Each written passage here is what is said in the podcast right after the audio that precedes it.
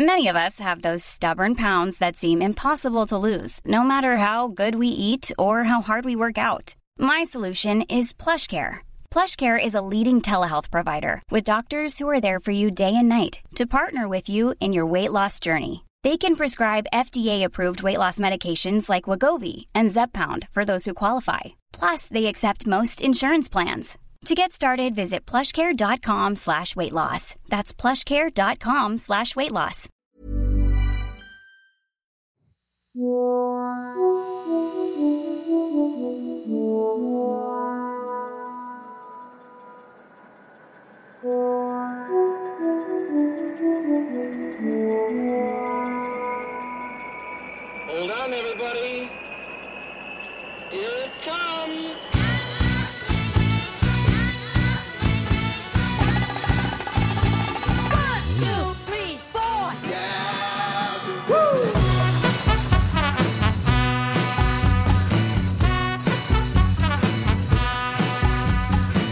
Alors, petite introduction dramatique à Spotzol, le podcast du gravel et du bikepacking épisode 189. Ici Richard Delhomme. Alors, ce que j'aime là, c'est que comme je fais un, un débrief avec vous, je vais pouvoir reprendre l'intro avec les mecs. Ça, j'adore.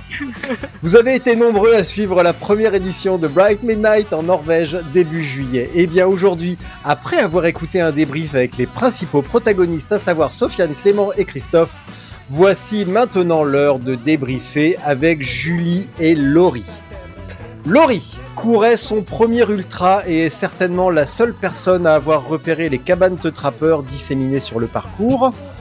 Et également la seule personne qui a préparé l'épisode sans que je lui le demande et a même répondu d'avance à des questions imaginaires. Donc bravo, je, bravo Laurie, bravo pour ce magnifique sens de l'anticipation inattendue. Les membres avisés de Bistro Gravier, dont le lien est dans la description de cet épisode, la connaissent bien maintenant, puisque Laurie intervient souvent et partage des photos magnifiques, entre autres, entre autres commentaires pertinents. Quant à Julie, parlons-en. Elle n'était pas montée de sur un vélo depuis des semaines suite à une vilaine blessure et encore traumatisée par notre rencontre fulgurante aux Canaries autour d'une merguez. Et elle a roulé fort, très très fort dans les deux cas. Alors, pour commencer, bon, vous me connaissez bien toutes les deux, on se connaît maintenant depuis quand même quelques temps, et vous savez bien que je ne suis pas le genre à me moquer. Néanmoins, une de mes sources, qui tient à garder l'anonymat, m'a écrit il y a deux jours en me disant Demande à Julie de parler de l'intérêt des freins en gravel.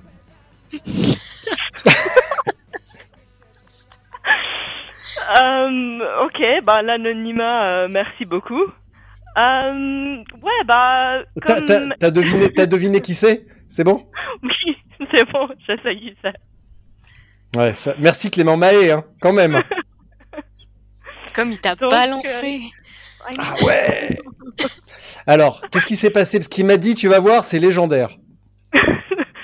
Donc, euh, comme euh, évoqué pendant l'introduction, euh, bah j'étais blessée avant la course et je pensais même pas prendre le départ. Et j'ai Mhm. décidé, je crois le mercredi, alors que la course partait le samedi ou le dimanche, j'étais perdu, que j'allais tenter.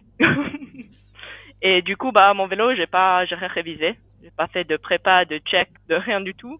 J'avais vite écrit à Laurie, euh, tu penses que c'est une bonne idée? Elle m'a dit, bah t'as roulé dessus hier, il fonctionne, vas-y. Donc, euh, je suis partie et puis euh, mi-course, bah j'ai grillé mes freins, mes plaquettes, j'avais plus de freins.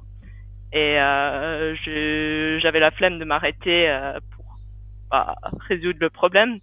Et du coup je me suis dit de toute façon j'ai fait toute une descente sans frein et ça a passé bah, sans frein avant, j'avais que le frein arrière et j'ai pas eu trop de problèmes. Alors je me suis dit bah pas besoin de frein pour la fin de la course, ça passe, il reste que 250 km. Puis voilà. Les, deux, les 250 que tu n'as pas fait, je crois d'ailleurs. Les 250 Non, que les je mêmes- n'ai pas fait. Moi non plus d'ailleurs, hein, tu vois, je, je me la joue un petit peu comme ça, mais euh, catégorie, euh, moi non plus je les ai pas fait. Donc, euh, et pourquoi t'as arrêté? Ah, J'ai pas bien compris. Parce que j'ai eu mal au genou. C'était ah oui, d'accord. Le deal que je Hmm. m'étais fait avec moi-même avant de prendre le départ, c'est dès que j'avais des douleurs au genou, je m'arrêtais. Et puis, Ouais. bah, en fait, j'ai réussi à quand même faire les 800, 850 km avant de d'avoir des, des douleurs un peu trop aiguës, et c'est là que je me suis arrêté. Et donc voilà, Ok. c'est tout. Une sage, une sage décision donc. Oui, je regrette Ouais. pas du tout. Laurie, bon. Nous, on a partagé une soupe. Oui, gastro. Dans un restaurant euh, où la serveuse m'a proposé un accord euh, vin avec euh, les je ne sais combien de services qui étaient proposés. Donc ça, Mhm. c'était très chouette. C'est très dur, l'ultra, effectivement. Ouais, mais ça, c'est uniquement parce que tu as croisé ma route. Si tu avais été toute seule, tu serais allée dans un relais voyageur un peu cradingue. Exactement. c'est uni- c'est uniquement parce que moi, je suis une poule de luxe et que quand je m'arrête, je vais dans un 3 étoiles. Donc, euh, Exactement. Bah écoute, quand on te tend une perche, tu la prends. oui, parce qu'il faut quand même préciser que dans l'après-midi, tu m'as écrit pour me dire euh, Je suis en rade, est-ce que je peux venir partager Est-ce que tu peux partager ta chambre? Bah, évidemment. Donc, euh, quand même. Comme il y avait deux lits, ça tombait très très bien. Et voilà. Exactement. Il faut, il faut, c'est quand même ça qu'il faut préciser jusqu'au bout. J'avais quand même Alors. un plan B. J'avais quand même un plan B qui était d'aller Bah, dans un camping, mais c'était plus ou moins, voilà. Quand on te propose la chambre 3 étoiles, tu la prends, quoi. Carrément, carrément. Rappelez-moi toutes les deux, qu'est-ce qui vous a fait venir à cette épreuve? Je vais vous poser à peu près les mêmes questions qu'au mec. Parce que Julie, toi et moi, on en a parlé un tout petit peu euh, après les Canaries, et c'est d'ailleurs à ce moment-là que j'ai pris la décision euh, de venir moi aussi. J'en avais déjà entendu parler, et toi, tu m'en as parlé. Euh, avant tout cela, qu'est-ce qui, toutes les deux, et même tout Lausanne Gravel, parce que rappelons-le, même si vous ne vous êtes pas présenté, vous êtes toutes les deux canadiennes, vous êtes à Lausanne, et vous faites partie de la mythique équipe Lausanne Gravel, né- dirigée néanmoins par la non moins pardon euh, mythique Linda Farczadi, membre des services secrets. exact. Euh, bah, en fait, je pense qu'il y a, quelqu'un qui a juste proposé dans le groupe Lausanne Gravel, et ça vous dit, on s'inscrit à ça, Si- ou est-ce qu'il y a des gens qui sont intéressés de s'inscrire, et il y a genre 15 personnes qui ont répondu, comme si c'était une sortie du dimanche de 40 bornes. Oui, allez go, on s'inscrit, et on s'est tous inscrits en même temps, et donc ça a fait déjà un peu un, un effet de groupe, et on s'est tous organisés en, en groupe euh, pour y aller, donc ça c'est ça fait une grande motivation pour tout le monde. Mais, euh, mais personnellement, c'était, je trouvais que la Norvège était très intéressant à découvrir comme pays. Euh, Les paysages sont magnifiques. Puis je pense aussi, comme les, les mecs l'ont dit, c'est aussi la- l'attrait de d'avoir le, le soleil tout le temps et de, de, de pouvoir rouler la nuit. Finalement, moi, j'ai pas roulé la nuit, mais bon, bref, quand même. Et, euh, et voilà. Et pour moi, c'est aussi la, juste la découverte de l'ultra. Je trouvais que c'était un, un ultra un peu euh, abordable pour les débutants. Un petit peu bah, atypique aussi. Julie, ouais, pareil. Euh, Bah, de mon côté, c'était, euh, je connais bien Justinas aussi. Donc, euh, c'était un bon pote. Donc, quand j'ai su qu'il organisait un, ultra, je me suis dit, ça, faut pas que je le loupe. faut voir comment ça se passe. Et puis, bah, pareil, il y a eu un engouement assez important du côté de Lausanne. Et c'était vraiment, allez, on va, on se marre, on est entre potes. Et puis, vas-y. Et surtout aussi, bah, l'idée, c'était aux Canaries, j'avais trouvé dommage de pas profiter du paysage autant que j'aurais voulu en- par le fait de Mhm. rouler de nuit. Donc c'était très intéressant de pouvoir euh, rouler euh, tout, bah, 24 heures sur 24 et, voir le paysage en entier. Ah bah c'est sûr que là on n'en a pas loupé une miette parce que euh, toi et moi je pense qu'on n'a rien vu de Lanzarote. Donc euh, c'est quand même un Et- petit peu, euh, c'est quand même un petit peu dommage.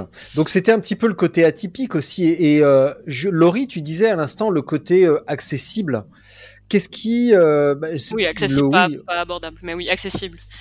Euh, Ah. euh, bah, déjà, moi, je voulais pas faire d'ultra en route, donc je cherchais un ultra qui était gravel, genre véritablement gravel, et pas VTT, et donc pas trop difficile dans, dans le off-road, et d'avoir, euh, quand, quand, quand on t'annonce que tu peux faire l'ultra en pneu de 40, bah, tu sais que ce sera pas la misère, et que tu n'auras pas 1000 hike-a-bike, et que bah, Mm. tu vas pouvoir euh, rouler la plupart du temps. Donc euh, déjà ça, moi, ça m'attirait. Et euh, je me suis dit que c'est bah, pas que c'est un ultra facile, mais euh, en tout cas plus accessible. Julie, toi t'as trouvé Oui. ça euh, plus abordable, plus accessible que tes expériences précédentes? Euh, ben, ma- mon tout premier retrait c'était sur euh, route, donc ça c'était assez facile dans le sens où euh, c'est, c'est, bah, t'as pas, t'as pas le stress de combien de hike bike, combien de passages techniques, de single tracks, tout ça. Euh, ensuite, je trouvais que niveau, je trouvais que les Canaries, le rythme était un peu tamponné avec les ferries, donc ça sert à rien des fois de sprinter parce qu'ensuite tu attendais le bateau. Euh, du coup, je trouvais que c'était moins abordable finalement que par exemple euh, Grand Guanche dans un sens, euh, juste parce que tu avais des longs longs bouts sans sans ravito, sans eau, sans magasin, sans rien du tout. Pour quelqu'un qui, qui connaît moins l'ultra et qui est quelqu'un beaucoup moins organisé que Laurie, je pense qu'il y avait très facilement des grosses erreurs en termes de, de ravito à, à faire sur ce parcours. Oh oui, on peut en parler des erreurs sur la nourriture. Non, c'est vrai que c'était clair- c'était clairement un ultra où il fallait que tu regardes la trace. En tout cas, pour moi, c'était évident. Je me suis dit, ou déjà juste pour savoir quoi emmener. Quand t'es débutant, puis tu sais pas trop, est-ce que tu te dis, ok, est-ce que je prends ma tente, est-ce que je prends le sac de couchage, le matelas, est-ce que je prends rien? Et juste pour prendre cette décision, pour moi, c'était essentiel de bien regarder la trace, juste pour voir, ok, il y a tant de kilomètres entre les villages, les villes, les campings, tout ça. Est-ce que je peux rallier ces points? Si tu peux rallier ces points, ben, tu prends pas ta tente, quoi. Tu t'enlèves des trucs. Quand je pense que tu es la seule à avoir pris l'application de météo norvégienne, Non, c'est pas vrai ça. Il y en a plein qui l'avaient, juste pas toi, Richard. Mais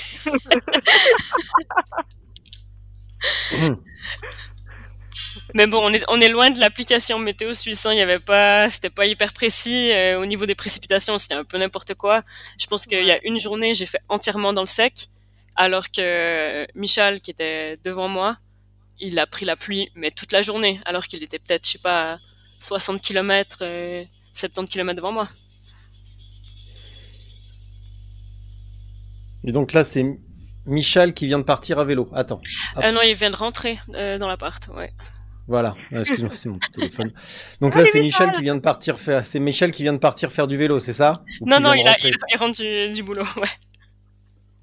Ah bah dis donc, 19h20, lui aussi il a pris son après-midi. Bravo. Ah.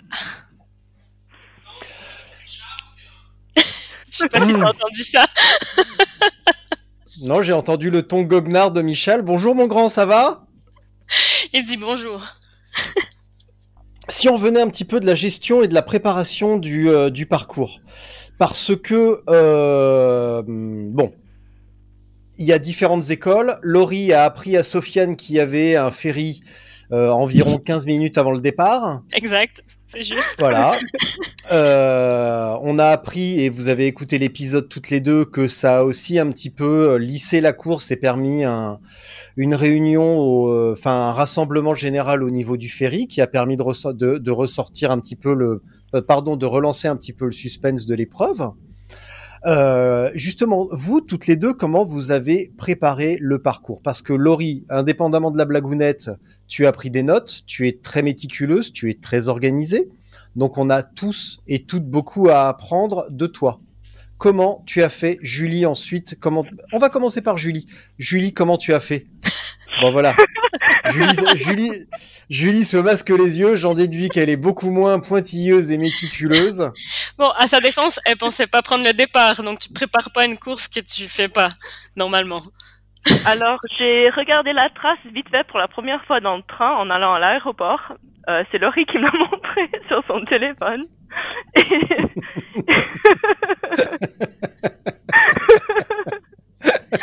et puis ensuite, j'ai fait un screenshot du roadbook qui nous avait été proposé par Justinas et Bruno. Et je le découvrais à fur et à mesure que je faisais le, le- le parcours. Full stop. C'était ma prépa. Bah, moi je dis respect. Trois mois sans vélo, pas de frein, aucune préparation. Et euh, et t'as fait la course, euh, bah t'as fait une course magnifique jusqu'à ce que ton corps te dise d'arrêter tes conneries. Bah moi tout ce que j'ai envie c'est que tu te soignes le plus vite et que tu te remettes en selle pour voir de quoi t'es capable. Merci. Entièrement Et, que tu d'accord. et que tu et surtout ne change rien à ta méthode parce que Non, il euh, n'y a, y a pas de... Mais tu es ivre morte en fait, tu es hilar. non, mais euh, c'est comme ça que je prépare tout. Je prépare rien. Mais- Mais si ça, si ça marche pour toi, je ne vois aucune raison de changer parce que sans problème de genou, tu serais allé au bout. C'est sûr et certain. Je. Donc, il n'y a, Euh, aucune, y a aucune raison que tu changes. Ouais, c'est qu'elle a un mental d'enfer, Julie. Le Ah ouais, mental l'amène veut- partout. Ça veut dire quoi un mental d'enfer? Que malgré les douleurs, malgré les obstacles, elle continue quand même. ouais. Et peut-être un peu Euh, trop, justement, euh, à cause de la et- blessure au genou. J'ai j'ai dû apprendre à, à un peu utiliser ce mental pour un bien, mais aussi connaître des fois que ce mental, ça peut être un peu plus négatif et, et puis plus écouter mon corps. Donc c'est ce que j'ai fait là euh, en Norvège. T'imagines si en plus elle se préparait? Imagine si, Elle si finit sur le du- podium, c'est clair Ouais, mais imagine si elle faisait du vélo, quoi. Enfin, si elle en faisait, un- si elle en faisait avant la course. Imagine. Voilà. Et voilà. Euh, Est-ce que tu peux quand même détailler un petit peu non, on y reviendra après. On va finir sur la préparation avec euh, avec Laurie. Euh, toi, Laurie, comment tu as détaillé, comment tu as préparé ton bazar? Euh, ça a été beaucoup d'analyse de traces à la base sur Komoot parce que c'est le premier truc qu'on a eu. Mais assez rapidement, j'ai trouvé des points de repère. Donc tout ce qui était soit ville, aussi j'ai re- j'ai repéré très, très rapidement, comme tu l'as dit, toutes les cabanes de l'association euh, de, trekking de la Norvège parce que je trouvais que c'était un hyper bon choix de ben, un, point, un bon point de chute parce que c'est des abris qui sont durs. Euh, normalement, ils sont. Si tu faisais un peu de un peu de recherche, tu te rends compte qu'ils sont tous équipés, qu'il y a de la bouffe dedans. Euh, par contre, le seul euh, truc, c'est qu'ils étaient verrouillés avec une clé qu'il fallait commander, donc ça c'était un peu plus compliqué. Mais au final, j'ai rassemblé donc plein de points de repère, des points de chute, des points de ravitaillement, euh, les, points importants, genre un ferry ou certains abris, et j'ai tout mis ça sur euh, Maps.me. Euh, je crois que c'est dans un dernier épisode, c'est Victor Bouscavet qui a parlé de Maps.me aussi. Et je trouve que c'est une super appli, puis tu peux toi-même, tu fais des catégories, tu mets les points, et puis ils apparaissent sur ta trace GPX. Et donc tu sais à peu près qu'est-ce qui se trouve autour de toi. Et ça, ça je le consultais quasiment tout le temps pendant la course. Donc euh, ça a surtout passé par une bonne prépa de, traces et de savoir qu'est-ce qu'il y avait et combien de kilomètres de vide il avait surtout. Et ça, c'était surtout au début. Je crois qu'il y avait euh, presque 200 kilomètres euh, de rien, mais bon, au début, donc tu tu les fais entièrement. Et il y avait aussi quand même un, bon stretch à la fin de 200, 250 kilomètres avec un supermarché qui était hors parcours. Mais sur ces 250 kilomètres, il y avait aussi une de ces fameuses cabanes. Et c'est là que moi, je me suis arrêtée en milieu de journée pour me faire des pâtes, par exemple. Alors que je pense qu'il y a personne d'autre qui a fait ça. Et j'ai pas dû faire ce détour pour aller au supermarché, qui est, qui quand même une perte de temps, quoi, vu que c'est pas sur le parcours. Donc un peu des, des petites astuces comme ça que c'est comme ça que je, je gratte un peu de temps, quoi, parce que c'est pas à la pédale que, que ça se fait pour moi, malheureusement. moi, j'avais, moi, j'avais peur, euh, j'avais pas mal euh, d'anticipation pour le, la- le river crossing que Justinas il a annoncé au début. Il a dit euh, que ça lui allait à peu près au genou, mais le genou de Justi- de Justinas, il est à 4 mètres du sol, tu vois. Et je me suis dit, ah, mais ça y est, moi, je me noie dans cette rivière. Et finalement, c- ça allait, hein. Il y en avait juste 50 de plus. Et pas que juste les un. deux de annoncés. J'ai bien rigolé aux chutes parce que euh, il y avait plein de monde qui s'est arrêté enlever les chaussures et les sockets au premier à la première euh, à la première traversée de rivière Bah, nous. et après sur et après sur le hike bike euh, je me suis dit tiens les sockets elles doivent être dans un état maintenant il y avait les grosses flaques de boue On a regretté un peu d'avoir euh, fait gaffe à nos chaussettes au début. Mais bon. ouais, on était trop princesse, fallait foncer depuis le début. ouais ouais ouais ouais Mais quand même, d'entendre que les premiers, ils ont roulé au sec tout le long, c'est décourageant, non? Je sais pas. Moi, je- on s'est tellement pris la flotte. Si t'as fait 3, 4, 5 jours de vélo, tu t'es tellement pris la flotte. Et ça, ça Ah, ça change, pas, hein. C'est horrible. C'est le Daniel là-bas, là, le, le magnifique point de vue, euh, le- rien vu, mais rien vu du tout. Que de Ah, la c'est dommage. Mais tu vois, moi, c'est les- c'est Trollstingen et l'autre montée d'après que j'ai fait 100% dans le brouillard. Donc, je me suis dit, chouette, euh, je roule pas la nuit de toute façon, donc euh, je vais tout voir. Eh ben non. le problème, c'était le brouillard. Ouais. Ouais, il y a des endroits où on n'a rien vu du tout. La grande montée après, euh, comment? C'était comment? Geranger? Oui. Vous l'avez trouvé comment cette, cette longue, longue, longue montée pour aller jusqu'au lac d'altitude? Moi, j'ai adoré ça. Elle était cool celle-là. Elle était hyper constante. Euh, Il y avait juste la fin Mm. qui était un peu plus raide, mais c'était pas du tout. euh, Bref, c'est- pour quelqu'un qui roule souvent dans les Alpes, c'est t'es à la maison, quoi.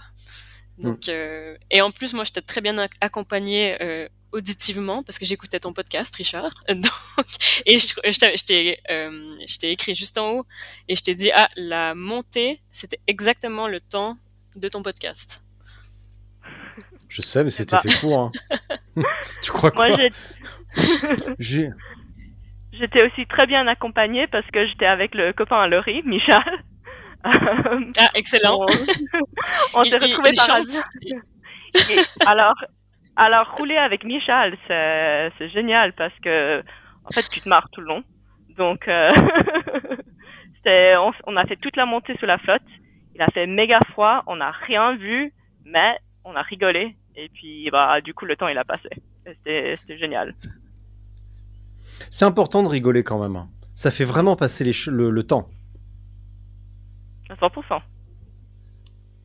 Totalement. Tout à l'heure, Julie, euh, non, Laurie, pardon, tu as dit euh, la course est euh, sympa parce que c'est accessible, c'est abordable. Laurie, Julie aussi l'a dit, on n'a pas besoin de se prendre la tête avec les nombreux poussages, portages, sections techniques avec bike direct.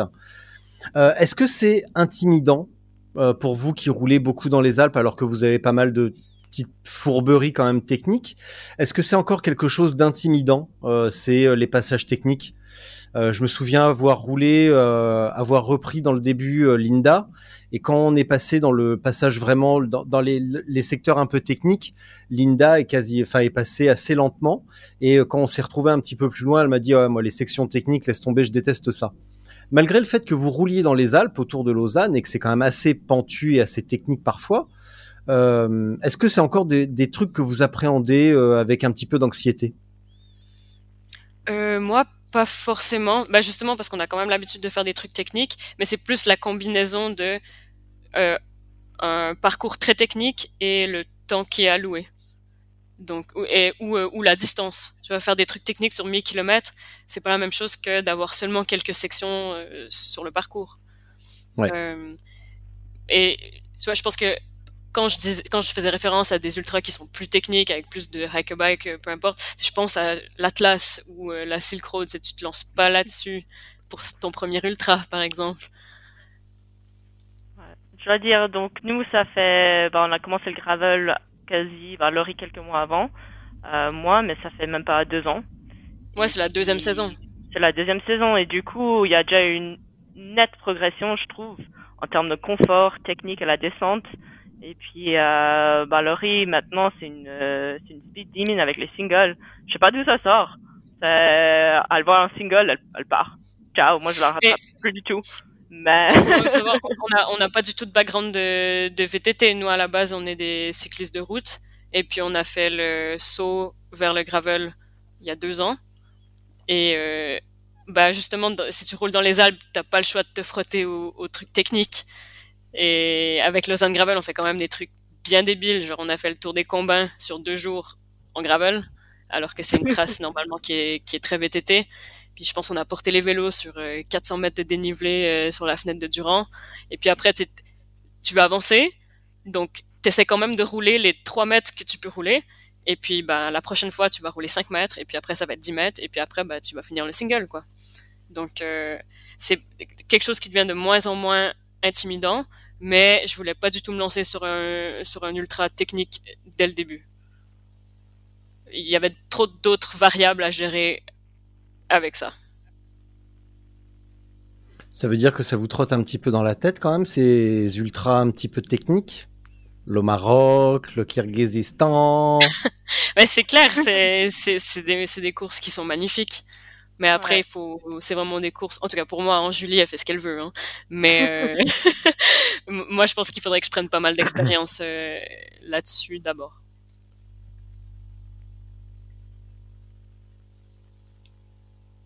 Pourquoi? Euh, Parce que le but, c'est quand même de prendre du plaisir et de finir la course. Et pas juste d'essayer un truc, t'as mis du temps, t'as pris tes vacances, t'as pris les billets d'avion, t'as investi de l'argent pour euh, abandonner après deux jours parce que t'es pas prêt. Bah, il y en a qui l'ont fait cette année, hein, et apparemment ils, elles le vivent bien. Hein. Oui, ils le vivent bien. Hein. Oui, mais c'est pas le but. Donc tu prends, tu prends, tu prends les mesures pour pas que ça arrive normalement. Et en tout cas, moi, c'est comme ça que, que, je raisonne. Je sais, très bien que moi, je dois y aller un peu par étapes. Euh, au printemps, j'avais déjà fait. Donc, c'est pas mon premier ultra. J'ai fait au printemps euh, and Dolce, qui est en, qui est au Tessin euh, en Suisse. Et puis, c'est une course de 500 km. Donc, moi, je savais que je pouvais rouler 200. Ça, j'ai déjà fait. Euh, là, c'était 500 km, donc deux fois 250, avec quand même pas mal de dénivelé. Euh, et ça s'est très bien passé. Mais tu vois, ça pour moi, c'était la première étape. Deuxième étape, c'était faire Bright Midnight, qui est le double de la distance, mais quand même encore assez simple au niveau du terrain et du parcours. Et puis après, on, on verra. mais il me faut un peu euh, une progression par étape. C'est pareil pour toi, Julie, ou t'es un petit peu plus tête brûlée? Alors moi, je suis... Merci Laurie. Euh, moi, je me lance sans réfléchir. J'ai pas besoin d'être rassurée. Je me dis, bah, allez go, on verra ce qui se passe. L'aventure, c'est l'aventure. Et puis, je, je, suis confiante que je, peu importe, je vais, je vais m'en sortir. Finir, peut-être pas, mais m'en sortir toujours. Donc euh, voilà. Ça, c'est l'état d'esprit qu'on aime. Ça, c'est Julie Arster. voilà. Ça, ça, c'est la flamme ardente du Canada. Il faut jamais me demander comment préparer un ultra. Promis, moi je suis quand même fun, hein, même si je prépare des trucs, c'est pas nul la préparation. moi je suis tellement fière de Laurie parce que justement, elle, moi, c'est pas que je suis hors de ma zone de confort, c'est juste que je suis débile tout le temps dans la vie de tous les jours.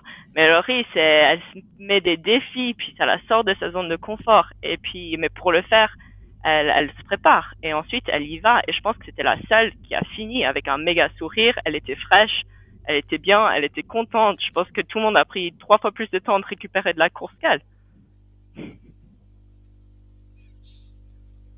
Voilà. C'est vrai, Laurie? Ouais, c'est juste, ouais, ouais. Euh, je pense la, la journée où j'ai roulé le plus fort, c'est la dernière. et puis j'étais, j'avais la pêche et je suis arrivée à la ligne d'arrivée, j'avais la musique dans les oreilles, je pense j'avais dépêche mode dans les oreilles et c'était incroyable et j'étais trop contente de finir. Oh, c'est comme si elle était faire sa sortie de 100 km.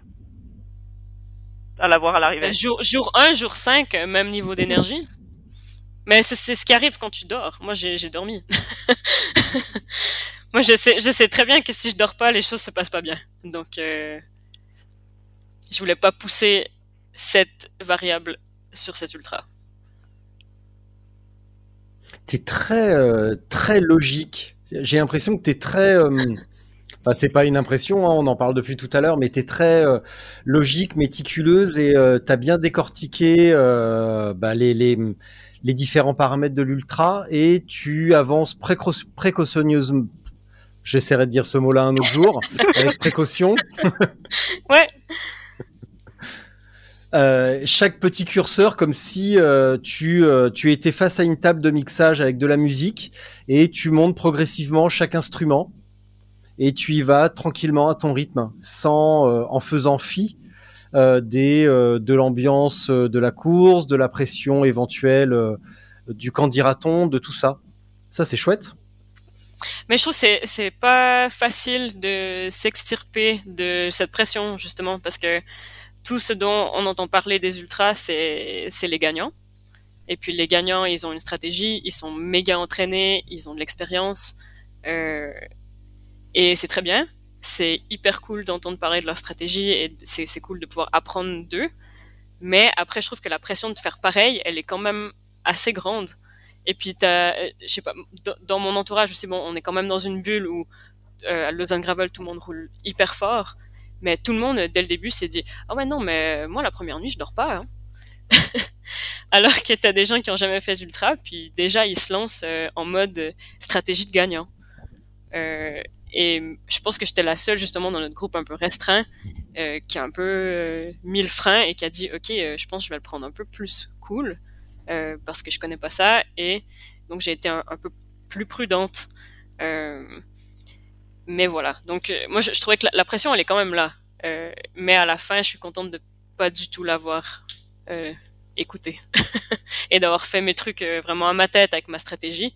Et puis, euh, bah, finalement, ça a quand même été gagnant parce que j'ai pas fini en queue de peloton non plus. Et puis, euh, le dernier jour, j'ai roulé méga fort. Et puis, j'en ai bouffé des cyclistes qui étaient fatigués le dernier jour. Hum. Je crois bien, ouais. Le, le, un petit peu après l'hôtel, l'américain euh, qui habite à Bergen, que tu as doublé un petit peu avant moi, qui était raide fracassé avec le cul en vrac. Euh, lui, il en pouvait plus. Je sais pas si t'as fait gaffe, il avait un niner en titane. Oui, ouais, ouais, mais je, je l'ai croisé plusieurs fois. Et puis, ouais. en fait, il était découragé parce que à chaque montée, je le passais. je pense que je l'ai passé sur 3-4 montées. Et à la fin, j'étais genre, mais je suis désolée, hein. je, je, fais vraiment pas exprès. Mais c'est qu'après, il me rattrapait dans les plats, puis il dormait moins que moi, donc le matin, il partait avant, mais je, le, je finissais toujours par le redépasser. On en revient vraiment à cette stratégie euh, et à la pression sociale et à la pression des réseaux. Et comme tu l'as très bien dit, euh, la stratégie des euh, de ceux qui sont devant. Et on a pu entendre dans le débrief avec les mecs que même les champions ont leurs problèmes et que tout ne se passe pas comme prévu. Et que ils ont leurs petits soucis eux aussi, notamment parfois des pannes d'oreiller ou des, des burn-out un petit peu précoces. Donc euh, ça c'est vraiment cool et que euh, ouais c'est difficile de résister à cette pression. Oui, je pense.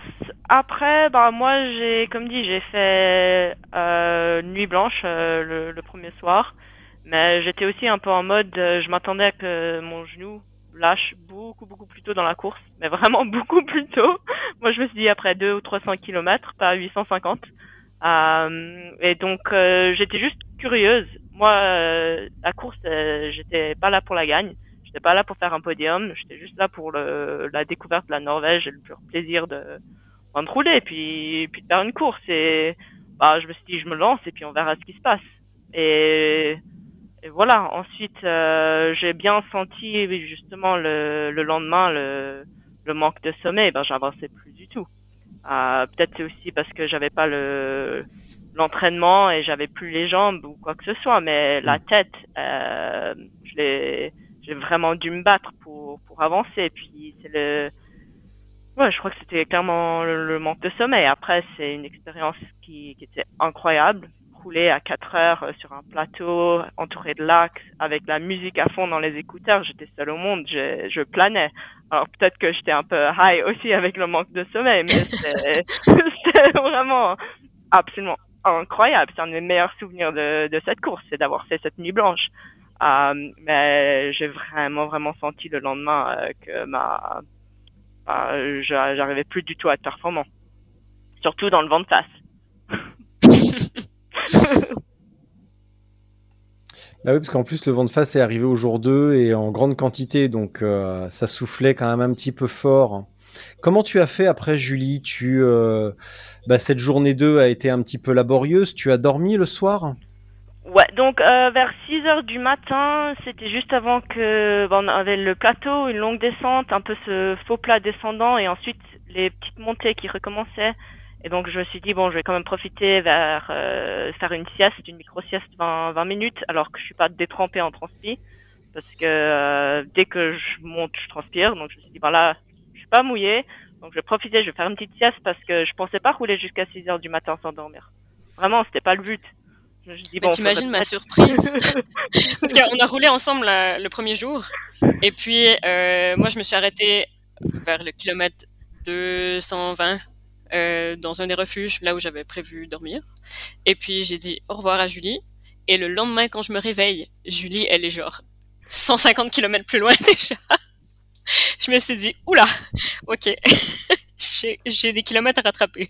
On y va. Ben, donc j'ai fait cette euh, micro sieste et puis ensuite euh, j'ai roulé.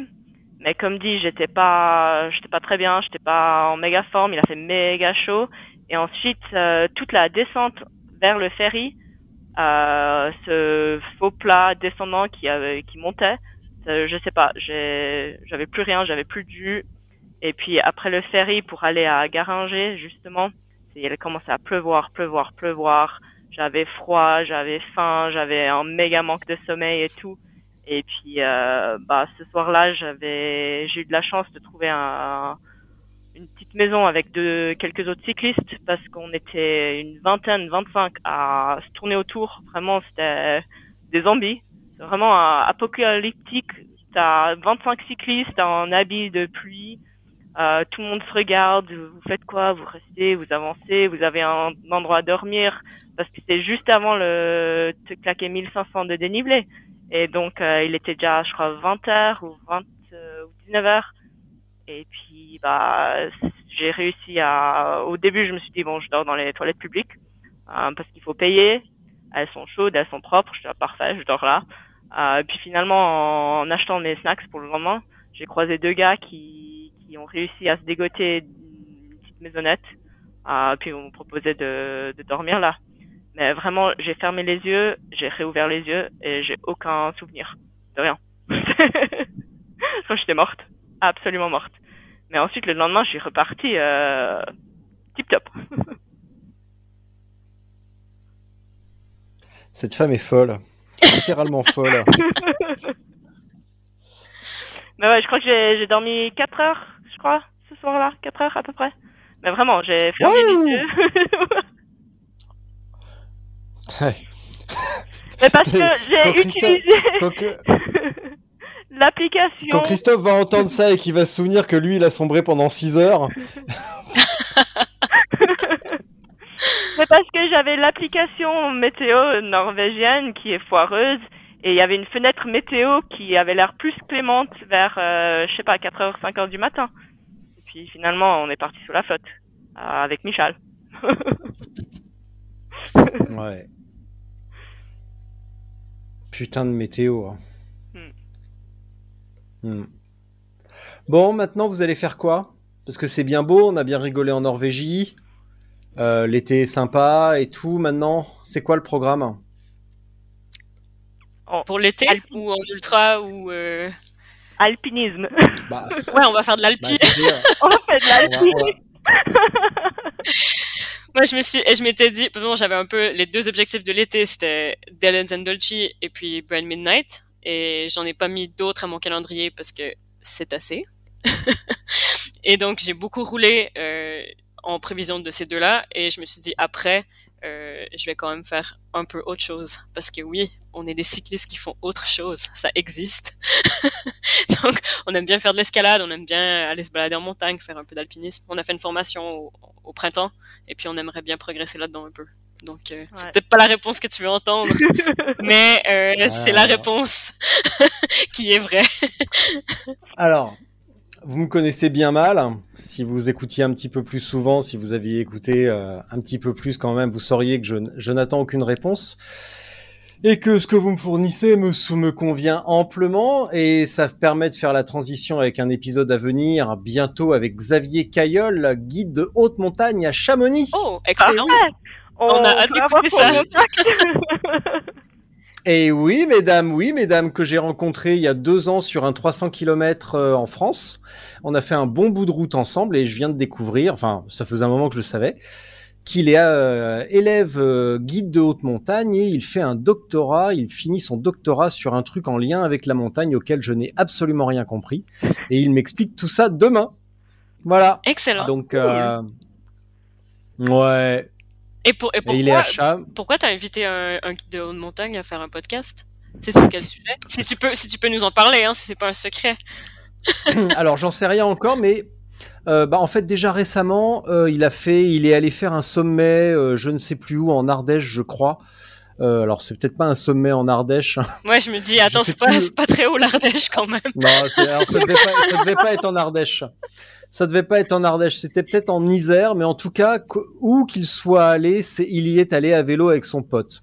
Donc ça déjà, tu vois, sur le côté euh, transport à vélo euh, pour aller se taper une grosse euh, une grosse montée à la main, euh, j'ai trouvé ça très intéressant. Et en plus, en suivant ses publications depuis bientôt deux ans, même non, un petit peu plus de deux ans maintenant, je sais que le garçon est hyper intéressant, hyper sympa, qu'il s'exprime hyper bien. Donc, euh, et puis comme tu l'as dit très justement à l'instant, Laurie, euh, on fait du vélo, on adore ça, mais ça n'empêche pas de de temps en temps de parler d'autre chose et d'aller voir un petit peu ce qui se passe à côté, de faire un pas de côté pour voir ce que font les autres. Et va savoir, peut-être que des fois on peut en récupérer quelque chose d'intéressant pour nous-mêmes. Ouais. Bah, cool. avec Laurie, on a déjà, on, on s'est déjà lancé dans le vélo Alpi. Donc, euh, les marches d'approche à vélo, la sortie, l'arrête, et puis revenir à vélo. Puis, franchement, c'est cool. Bah, parce que Et vous m'en parlez que ma... et vous par- m'en parlez ma- que maintenant, bande de gourdasses. C'est pas Pardon. possible. je pense que c'est la, la première sortie qu'on se décide de faire en, en autonomie. On se dit, ah ouais, c'est un peu long cette marche d'approche. Attends, est-ce qu'on peut quand même faire un bout en vélo? Ouais, on fait un bout en vélo. Ouais, on y va en gravel. Allez Et puis comme ça, on s'évite de faire 600 mètres de D+, à pied, quoi, sur une route. À la descente après. Et puis à la descente, au lieu de... bah, les transports en commun en Suisse sont géniaux, mais quand même, euh, nous, on arrive un peu au bout parce que on va dans les fins fonds de vallée en vallée, et puis le bus, il passe deux fois par jour parfois. Et donc, t'es un peu pris de court quand tu finis ton arrête, et puis tu redescends, et le bus, il est pas là. Et Mm. euh, ben, le vélo, ça, c'est une très bonne solution à ce problème. Mm. Il faut un peu plus pousser, mais mais c'est hyper cool de faire un peu ces, ces sorties où tu mixes plein de sports et tu trimbales un peu trop de matos, mais ça le fait. Euh, il faudrait que vous vous mettiez au cerceau également. Alors, je ne plaisante pas. Bah, là, le, Vous irez le- voir sur, sur, sur Netflix, vous irez voir un documentaire qui s'appelle The Alpinist, qui raconte la vie euh, d'un jeune, euh, bah, d'ailleurs d'un jeune Un Canadien alpiniste québécois, un can- ouais, canadien. Déjà vu. Euh, On l'a- on l'a vu. Pierre, voilà. Et vous avez noté qu'au début du documentaire, on le voit faire du cerceau, et c'est un truc de dingue. C'est vrai. C'est qu'on pouvait faire du cerceau comme ça. C'est, tu parles de, C'est un truc de dingue. Marc-André Leclerc. Exactement. Voilà. Exactement. Non, très bon J'y ai film. regardé il y a deux semaines. Ouais. Pas mal. Pas mal. Ça met un petit peu de temps à démarrer. On comprend un petit peu tard qu'en fait, euh, il n'a pas survécu à ces différentes aventures. J'ai trouvé ça met un petit peu de temps à se décanter parce que ça reste un petit peu trop longtemps sur le côté. euh, c'est un personnage excentrique. On n'arrive pas à le saisir. Il veut pas parler devant la caméra. Et au bout d'une demi-heure, on commence à entendre. Il était comme ci, il était comme ça. Et là, on se dit Ah ouais. Il a. Je pense qu'il a pas survécu. Chef, je suis pas sûr qu'il ait survécu. Je suis désolé. Mais c'est vrai que moi je, Bon. moi, je savais déjà en regardant le film qu'il était, qu'il était décédé. Donc, Oui. euh, Bah évidemment. voilà. Il faut lire le synopsis, Richard. Des, des- des- euh, Et des gens au intéressants au Canada, il y en a pas tant que ça. Ah, c'est pas vrai, ça. Quoi? Pa- Pardon, il faut aller où, euh, Julie? Il faut aller au briefing. Oh non, franchement, je maintiens ma version que le briefing, ça sert à rien.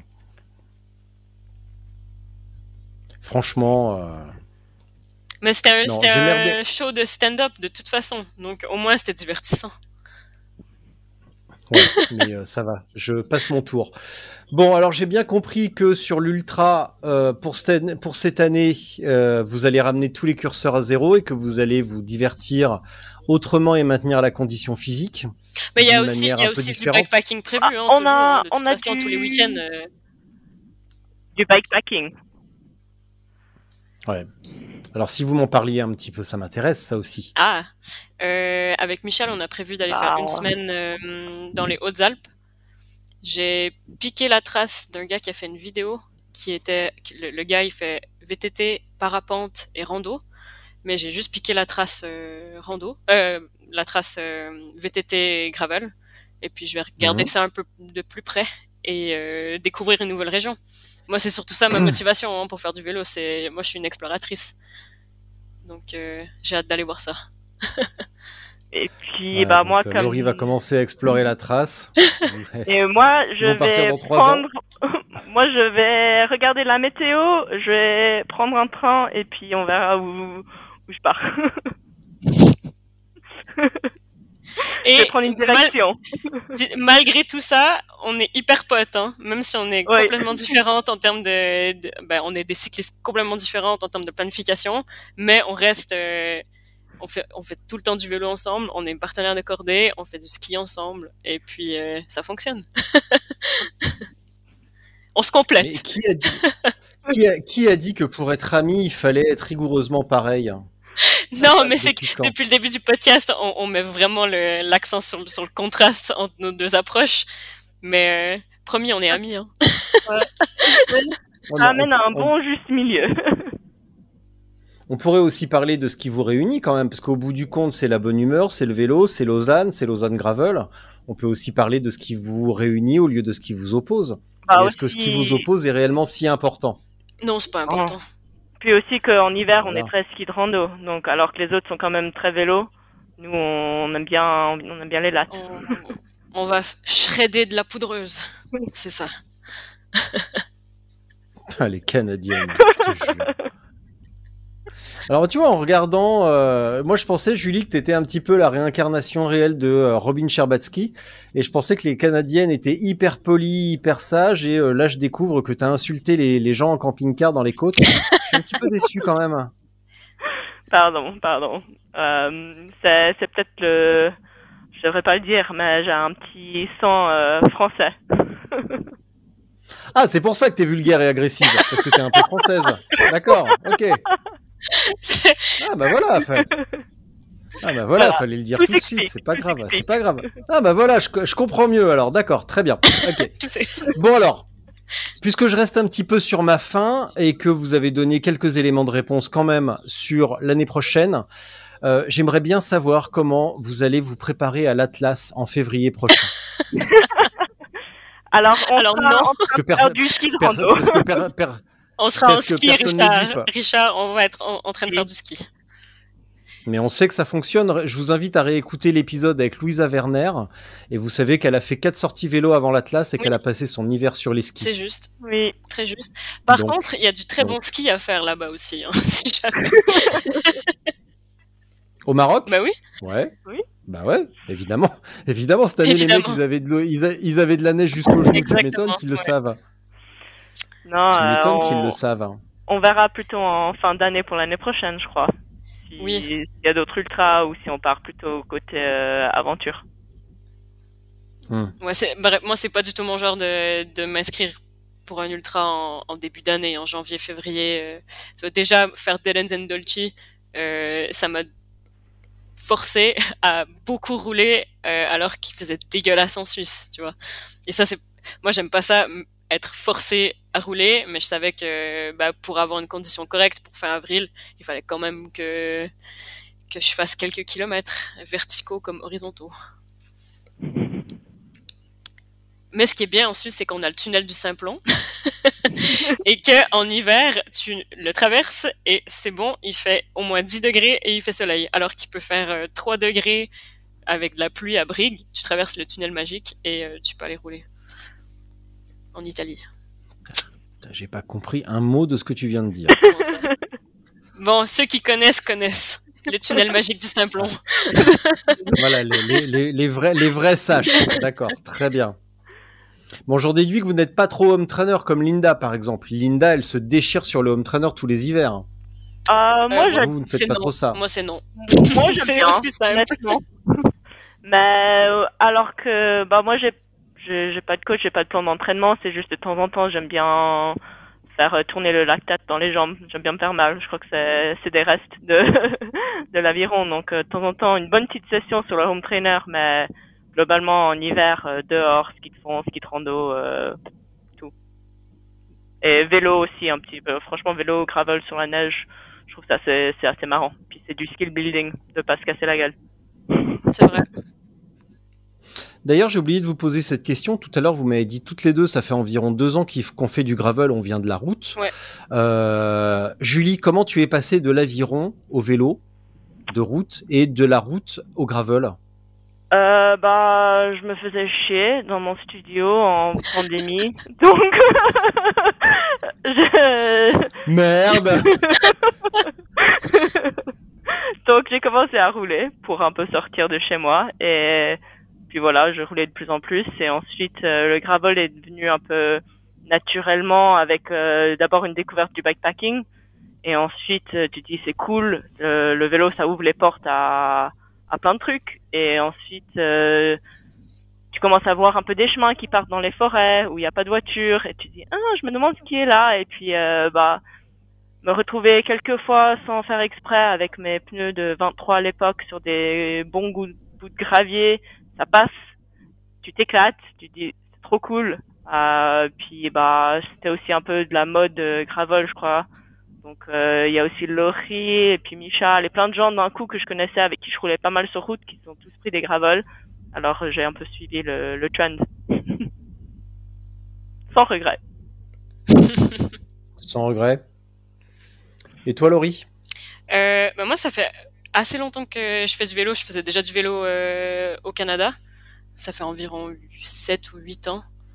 Euh, que je fais du vélo de route. Et puis, ouais, le switch au gravel, il s'est fait euh, comme Julie avec le bikepacking, où je trouve que c'est un peu forcé de faire du bikepacking sur la route parce que tu es toujours à côté d'un hôtel, d'une auberge et tout ça, alors que quand tu es en gravel, ben c'est un peu plus naturel d'aller camper, je trouve. Donc pour moi, c'était déjà ce raisonnement de si je veux faire du bikepacking, forcément c'est c'est off-road, c'est pas sur la route. Et ce déclic s'est fait après un voyage que j'ai fait sur la route. Et je me suis dit, non, non, mais il faut que j'aille hors des, hors des routes, puis que j'aille faire des sentiers, et comme ça, t'es es beaucoup plus en nature, et puis tu redécouvres aussi des régions que tu connais hyper bien en, ayant, en allant découvrir euh, les sentiers plutôt que les routes. Et puis, je pense que euh, je me serais probablement mise au VTT s'il n'y avait pas eu cette mode euh, du gravel parce que c'est hyper récent qu'il y a des vélos gravel finalement, ça fait seulement quelques années. Et euh, je pense que même s'il n'y avait pas eu cette mode, j'aurais quand même eu plutôt l'attrait du bikepacking à la bikepacking.com, genre qui est très euh, gros vélo VTT euh, qui, qui va sur les sentiers quoi. Mais le gravel c'était un peu plus accessible vu que bah, ça, ressemble à ton vélo de route, puis c'est un peu plus passe-partout et puis et puis voilà. Je suis en train de réaliser un truc. C'est que ça fait 1 heure 1 50 secondes que l'on parle, qu'on raconte beaucoup de conneries quand même, hein, surtout moi. Mais qu'à un moment, à aucun moment, vous m'avez dit, euh, bah, on est des filles, euh, c'est intimidant d'aller sur la route, et puis on va rouler avec les mecs, et puis on se moque de nous, et puis on se prend des blagues. Euh, on dirait que vous êtes totalement imperméable à ce que l'on peut entendre habituellement sur les filles à vélo. Euh, On dirait que vous vous en foutez complètement et que. Hein? Bah, c'est pas qu'on s'en fout, c'est que, en fait, moi, j'ai commencé le vélo toute seule. Donc, les commentaires, je m'en prenais juste pas parce que j'étais toute seule. Pareil.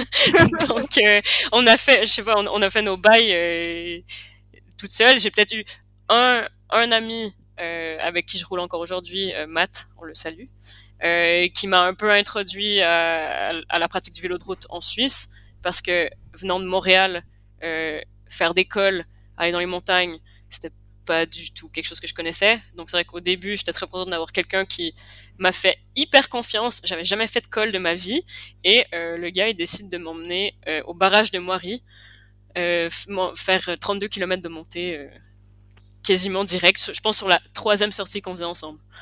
Donc j'ai quand même eu quelques personnes avec qui rouler, mais ça a été un cheminement très solitaire. Et encore aujourd'hui, je pense que j'ai un peu de peine à rouler en groupe juste parce que j'ai pas l'habitude. Bah moi de mon côté, c'est juste un peu essuyer, essuyer les remarques. Et en rouler beaucoup seul au début, bah je beaucoup de, de petits commentaires. Euh, je moulinais pas assez, je roulais pas comme ceci, il fallait que je fasse plus comme cela. Mais de gens que je connaissais pas du tout, qui me passaient dans les montées ou que je dépassais et ils trouvaient manière de critiquer un peu euh, mon, mon style. Euh, et puis je me souviens, je suis allée faire un group ride au tout début et je suis arrivée et il y a un des, des gars qui me regarde, il me fait t'es la copine à qui toi? Et je la, euh, pas, pas toi. Et puis euh, voilà, mais à force d'entendre des trucs comme ça, tu voilà, tu t'ignores et, et, ça passe. Et je trouve que bah au moins à Lausanne, le, le groupe il est très accueillant. Euh, de notre côté, il y a personne qui fait des remarques un peu désagréables et bah, clairement il y a plein de filles qui roulent hyper fort par ici, donc. Euh, je pense qu'il y a, il y a Ouais, pas du on- tout un on- manque de ouais. respect. De, euh, On, on est dans un groupe mixte, mais où ça roule fort, euh, autant chez les hommes que chez les femmes.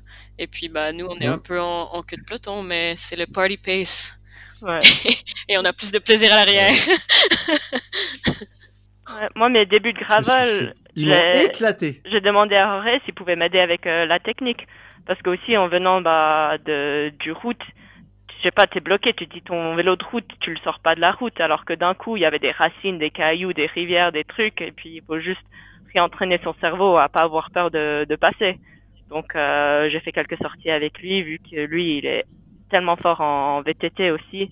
Et puis, ça, ça a beaucoup aidé. Et c'est là où je trouve qu'il n'y a pas du tout de, de remarques désagréables. C'est, tout le monde est prêt à, à donner un coup de main, à donner des tips, euh, à expliquer un peu techniquement, à nous attendre. euh, et puis, puis voilà. On est aujourd'hui dans un groupe qui est hyper bienveillant. Euh, mais Ouais. c'est vrai que ça n'a pas toujours été le cas. Lausanne Graben, ça, ça existe pas depuis, ça existe depuis seulement un peu plus qu'un an. C'est la deuxième saison qu'on fait avec euh, le groupe. Mais c'est vrai qu'avant, bah, je me suis clairement pris beaucoup de commentaires en mode Ah ouais, mais tu roules bien pour une fille.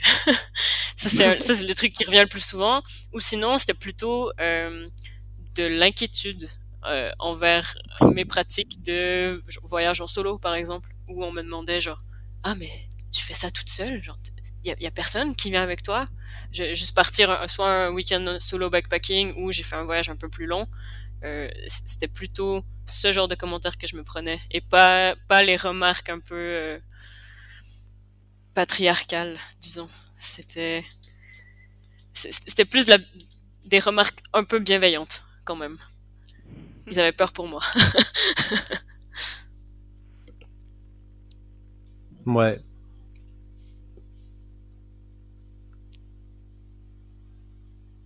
Bah, faut dire qu'avec Laurie, on s'est auto-initié à pas mal de sports. Et on a fait nos débuts aussi en ski de rando euh, ensemble.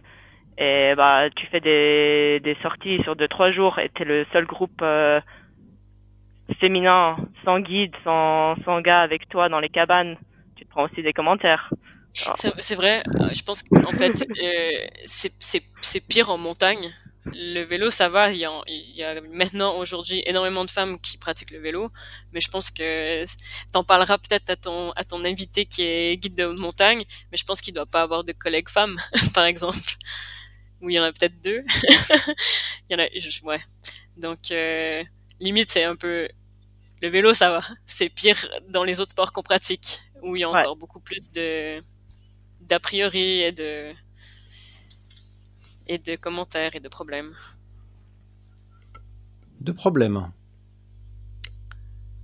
Euh... Oui, bah quand vient le temps d'organiser des sorties, par exemple. Euh... Ouais, je sais pas, ouais, je sais pas trop comment comment le verbaliser. C'est que c'est une question assez complexe. Euh... Mais on te fait jamais confiance et il faut toujours que ce soit toi la plus préparée. Donc je pense que mes méthodes de préparation, ça vient un peu de ça. De, il faut prouver que t'es vraiment au taquet et que euh, bah, on peut te faire confiance. Parce que tu pars un peu plus bas que les autres parce que t'es une femme. Et euh, ben voilà, il faut que tu prouves que tu, tu, tu connais tu connais les manips, tu sais quoi faire. Et Tu sais lire que une c'est carte. et ouais, tu, tu sais lire une carte, utiliser une boussole, genre des trucs bêtes, mais il faut toujours un peu se prouver. Donc euh, voilà. Ça va, Julie? Mais oui. T'as quelque chose à ajouter là-dessus? Non. Euh, Laurie, elle a tout dit. Elle est balèze pour ça. Qu'est-ce qu'elle parle bien quand même, Laurie? Je sais. Avec mon accent coincé entre deux continents, mais c'est bon, ça ça paraît pas trop. Je sais pas. Non, mais je sais ça. Tu m'as expliqué déjà la ta théorie de j'essaye de gommer mon accent, euh, mon accent québécois, euh, pour essayer de passer une parfaite vaudoise. Mais, euh, Je suis une espionne. Non, c'est pas vrai. Mais... Non, mais je sais, j'ai déjà fait la réplique, j'ai déjà fait la remarque à Clément, hein, qui a pris un- une sorte de faux accent suisse pour essayer de faire, euh, pour essayer de masquer le fait qu'il est breton. Alors quand même. hein. Mais c'est qu'il est contagieux, l'accent suisse. Au horrible. début, tu le fais, au début, tu le fais pour rire, et après, tu parles vaudois. Tout le temps. tu te fais, tu te, tu te fais happer par un vortex en fait. Exactement. Il y a que Julie qui a gardé un petit peu son accent. euh, Tu es, tu es, tu es d'où toi déjà le Julie J'ai oublié. Moi, je viens de à une heure de Toronto, dans la partie anglophone en Ontario. Vers les chutes du Niagara? Euh, ouais, à une heure aussi des chutes du Niagara, vraiment la pointe au bout du lac entre Toronto et les chutes du Niagara. Hamilton, À Hamilton? Hamilton. Voilà, Hamilton, Ontario. exactly. J'ai dormi dans une cabane à Hamilton. Ah bon? wow. Pourquoi? Oui, madame. Tu faisais quoi à Hamilton? Bah, j'étais en vacances. J'étais en vacances et on avait trouvé un Airbnb dans cette petite le Ah. bourgade sympathique. Et euh, voilà, on avait loué euh, un truc euh, charmant, une cabane sur deux étages à Hamilton. Et voilà, petite bourgade, euh, bah, bien sympa, ouais, effectivement, très chouette. Hamilton. Mhm. Voilà. Mesdames, est-ce que vous voyez quelque chose à ajouter à tout ce que l'on vient de, de déblatérer? As-tu d'autres questions pour nous? Laurie, t'as checké tes notes? Attends. Ah ouais, tiens, Laurie, regarde un petit peu tes notes. Est-ce que t'as fait un petit, une petite croix? Non, mais Devant on, chaque- de- on a quand même parlé de tout ce que j'ai noté. Voilà. Est-ce que tu peux nous faire la, la lecture de tes notes? Absolument pas. De toute façon, je, S'il je te ne, plaît, je- je ne- Julie. de toute façon, je ne ferai que me répéter. S'il te plaît, Julie, j'aimerais savoir ce que c'est. Une fois dans ma vie, j'aimerais me glisser dans la peau, dans la tête de quelqu'un organisé. Non, mais c'est peut être- Attends, mais je- Ah oui, et, en plus, tu vois, il n'y a, pas- il y a pas que moi, il y a Julie aussi qui. alors je montre à la caméra, mais euh, c'est juste des mots clés avec euh, des, des points et deux trois trucs pour mieux organiser mes Oui. pensées. Mais c'est tout. Oui, oui, oui, oui, qui prend une page entière. Ah ouais, mais ça, ça a pris quoi? C'est 10 minutes à écrire. C'est bon. Bien. Ils vont tous Eh bien, mesdames. folle sur ce podcast. Mais non. Mais non, tu es comme tu es, et puis voilà, et c'est très très bien. Chacun est un petit peu taré à sa manière. Tu vois, Julie, elle l'a dit tout à l'heure, elle est complètement débile. Bah, je pense Donc, que euh, de, de base, si tu fais des ultras, t'es débile. Ça, je sais pas. Euh, franchement. Demande un Mais peu à ton entourage qui fait pas de vélo, et moi, ils pensent tous que je suis débile hein, au bureau. Ah, mais ça, c'est autre chose. Ah. Ce qui est bien, c'est que dans la vie professionnelle, j'arrive à être très organisée et méticuleuse. Et C'est du vrai. coup, je pense que... je pense que du coup, dans ma vie de tous les jours, j'ai juste la flemme. Ce qu'on ne dit pas, c'est que euh, ce qu'on dit pas, c'est que Julie, elle gère. Genre, c'est elle qui a tout organisé pour le groupe Lausanne Gravel, pour euh, les transports, où est-ce qu'on reste en arrivant à l'aéroport, les billets d'avion. Donc, euh, elle fait genre, ouais, je suis vraiment désorganisée, je suis à l'arrache, mais en fait, son job, c'est de gérer. Ça va dans l'événementiel. Donc oui, je fais la gestion de l'événement. Alors, la gestion de ma propre vie, non, mais pour tout le reste, ça va. Et En fait, tu t'occupes de la vie des... tu, en fait, tu gères la vie des autres, mais pas la tienne. Exactement. En gros, exactement. Hmm.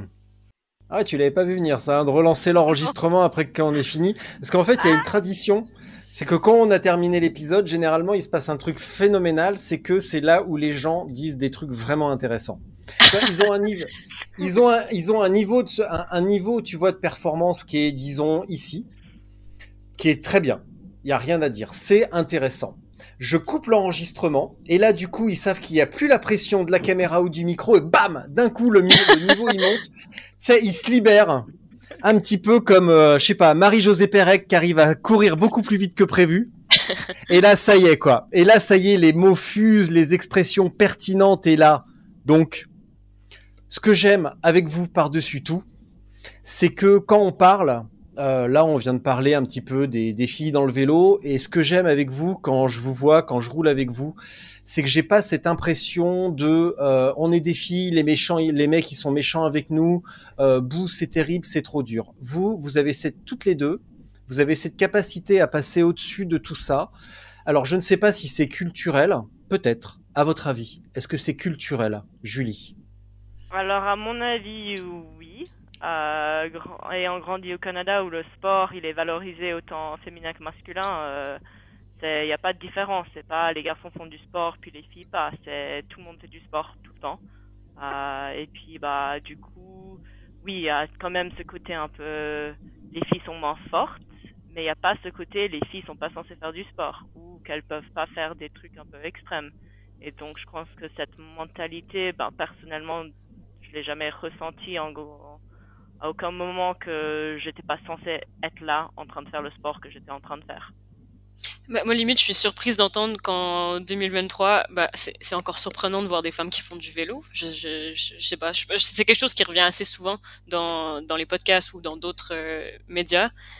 Mais euh, je pense que, comme l'a dit Julie, il y a effectivement une composante euh, culturelle. Je pense que les deux, on a fait du sport très jeune. Moi, j'ai fait une panoplie de sport et on est hyper encouragé à, rest, à rester sportif.